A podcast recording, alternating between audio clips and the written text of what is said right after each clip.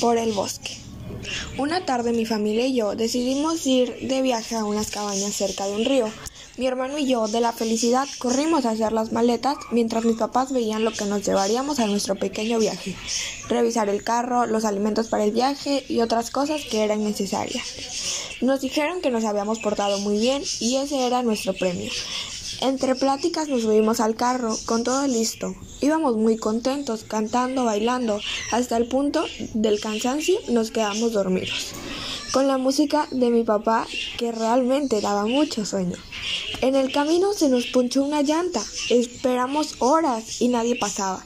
De tanto esperar, a mi hermano le dieron ganas de ir al baño. En el lugar donde nos quedamos solo se veían árboles muy altos y nada más.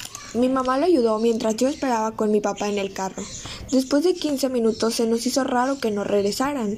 Los fuimos a buscar entre los árboles y no encontramos nada.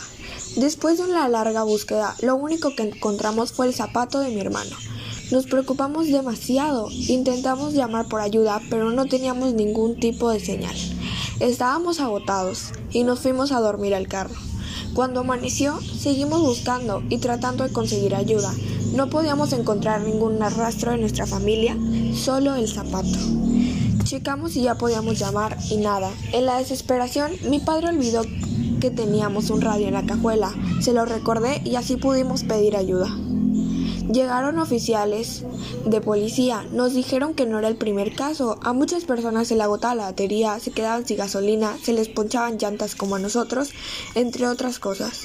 Mucha gente ha desaparecido en este tramo de la carretera, dijo con voz muy seria el policía, dejando un zapato, un arete, una camisa y otras cosas. Los oficiales nos pidieron volver a casa y no decir nada sobre lo que había pasado. Mi papá y yo totalmente confundidos, seguimos buscando a pesar de lo que pasaba y de lo que nos habían dicho. Necesitábamos saber dónde estaba nuestra familia, buscamos hasta perdernos. Nunca supimos que era el causante de todo esto y nunca lo sabremos. Escribí lo que pasó en ese día y este es el fin de mi historia. El zapato de mi padre y mi arete es nuestro recuerdo en ese gran bosque. Fin.